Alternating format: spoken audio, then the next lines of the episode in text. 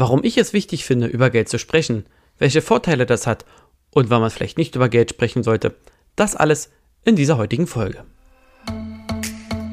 Willkommen zum Finanznachhilfe-Podcast. Dein Weg zur finanziellen Bildung. Ein Podcast zu den Themen Finanzen, Versicherungen und Steuern im Alltag. Für alle, die nur Singen und Klatschen in der Schule hatten.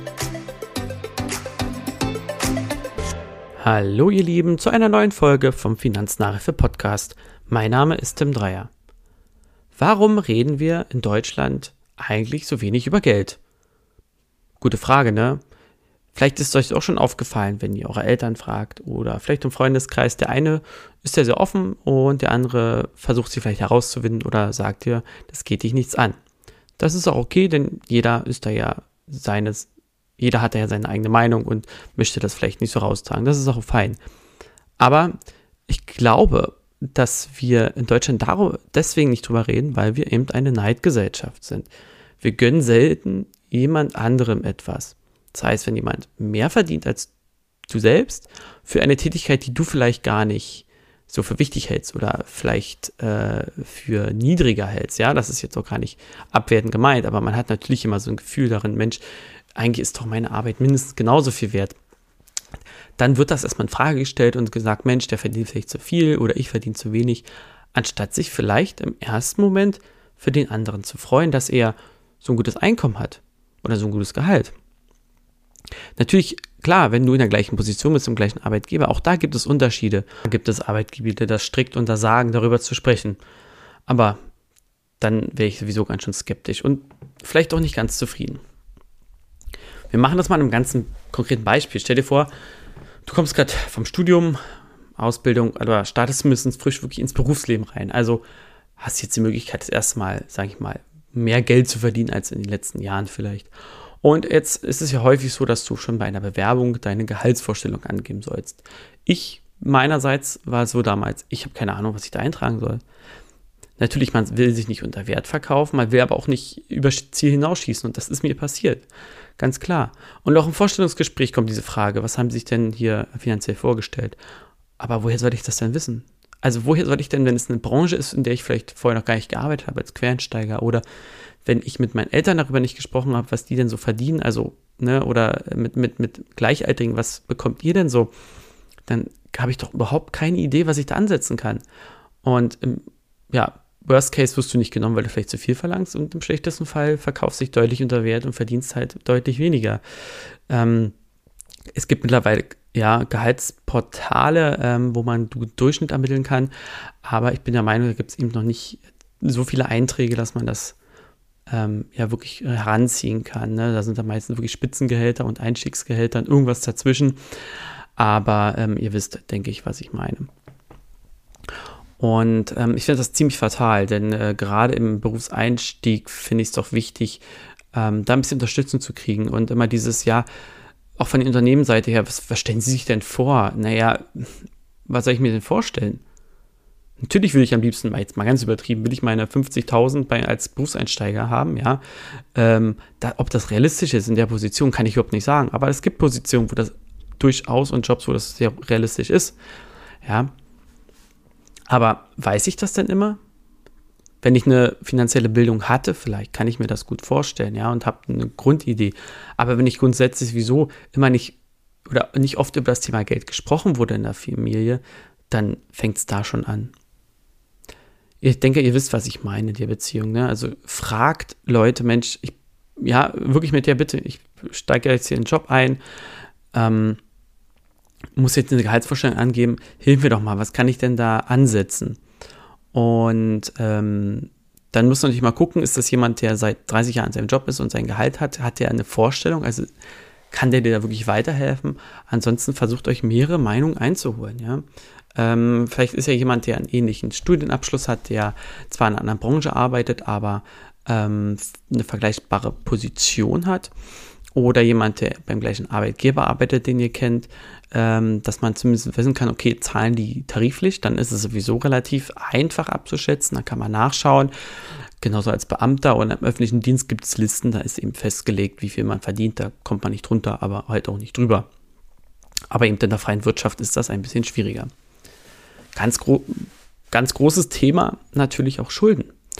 Ähm, das Thema Schulden oder überhaupt Geld, Sorgen, Nöte ist natürlich ein Riesenproblem und Streitthema in Familien, in Beziehungen. Und da ist es ganz wichtig, dass man wirklich offen ist. Und auch offen irgendwann vielleicht mit seinen Kindern ist, ja. Natürlich nicht dem Fünfjährigen, aber wenn das Kind ein Grundverständnis hat, zu sagen, Mensch, pass auf, wir können, das können wir uns nicht leisten und uns geht es finanziell nicht so gut aus den und den Gründen, kannst du das verstehen, akzeptieren, dass wir dieses Jahr nicht in Urlaub fahren können. Ähm, wir haben uns da an irgendeiner Stelle übernommen, das war unser Fehler, es tut uns leid. Oder ja, oder eben auch gegenüber seinen Partnern ähm, sollte man da sehr, sehr offen sein, denn ich glaube, das sind somit die häufigsten Gründe, warum es Streit gibt. Und äh, wenn sowas hineingefressen wird, ist das ganz gefährlich, weil man schläft halt auch einfach schlecht. Ja, mit so einem Gewissen, mit sowas im Hintergrund.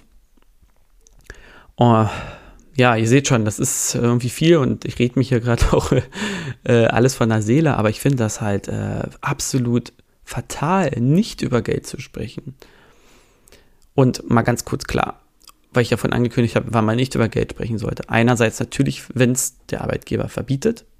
Ja, da muss man damit sehr vorsichtig sein. Ich bin zwar der Meinung, dass man dann auch innerhalb der Familie oder der Beziehung darüber sprechen kann, aber eben das Ganze nicht ähm, hinaustragen kann. Ja, äh, wo natürlich noch ein Punkt kommt, äh, wenn man natürlich einen größeren Geldgewinn hat, ein Lottogewinn zum Beispiel oder eine Erbschaft, sollte damit man nicht, nicht hausieren gehen. Das ist meiner Meinung nach nicht von Vorteil.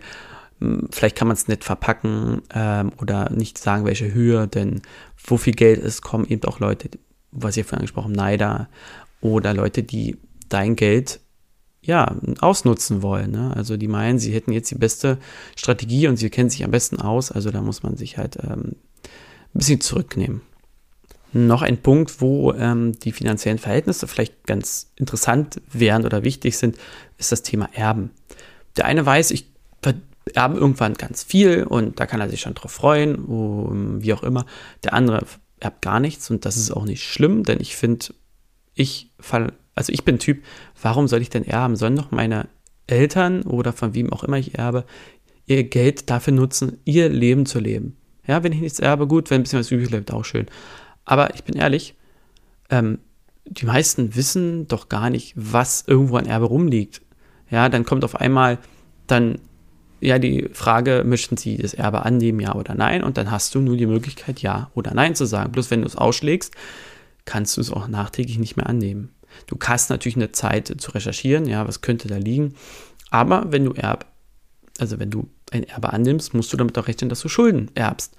Und äh, das ist natürlich richtig ärgerlich. Und deswegen finde ich sowas ähm, wichtig, dass man darüber spricht. Vielleicht, wenn auch schon der Teil, der älter ist und der gerne erben, vererben möchte, auch, dem das wichtig ist.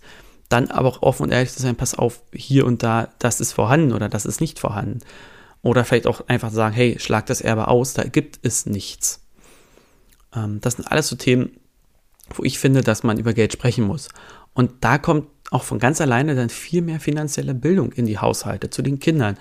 Ähm, denn die Kinder verstehen, okay, 200 Euro ist für uns einfach viel Geld. Jeder hat ja ein anderes Verhältnis zu Geld, je nachdem, wie er aufwächst, wann er vielleicht auch anfängt zu arbeiten. Und ähm, für die meisten ist das erste Gehalt wirklich auf einmal ein Batzen Geld, der da ist. Und wenn man es nicht vernünftig gelernt hat und nicht weiß, okay, ich brauche am Ende des Monats Geld übrig, dann verprasst man es alles und kommt vielleicht in den gleichen Sog wieder rein, den vielleicht die Eltern auch einem vorgelebt haben. Vielleicht auch nicht, vielleicht will man es auch besser machen. Ja, aber oft ist es ja leider so, dass man das weiterlebt, was man von den Eltern vorgelebt bekommen hat. Um das mal zu einem Punkt zu bringen, ja.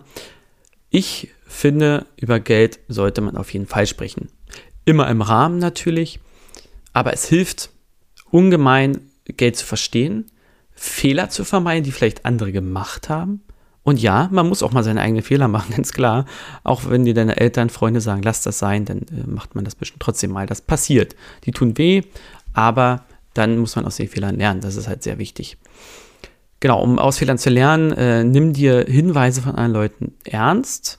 Ja, prüfe, ob das für dich passt, was die machen oder nicht. Vielleicht hat ihr eine ganz tolle Idee, wie ähm, er seine Finanzen kontrolliert, macht er einen Haushaltsplan, hat er irgendeine App, trackt er die Ähm, da gibt es bestimmt verschiedenste Herangehens, oh Gott, verschiedenste Herans, Herangehensweise. Jetzt heißt, ihr wisst, was ich meine.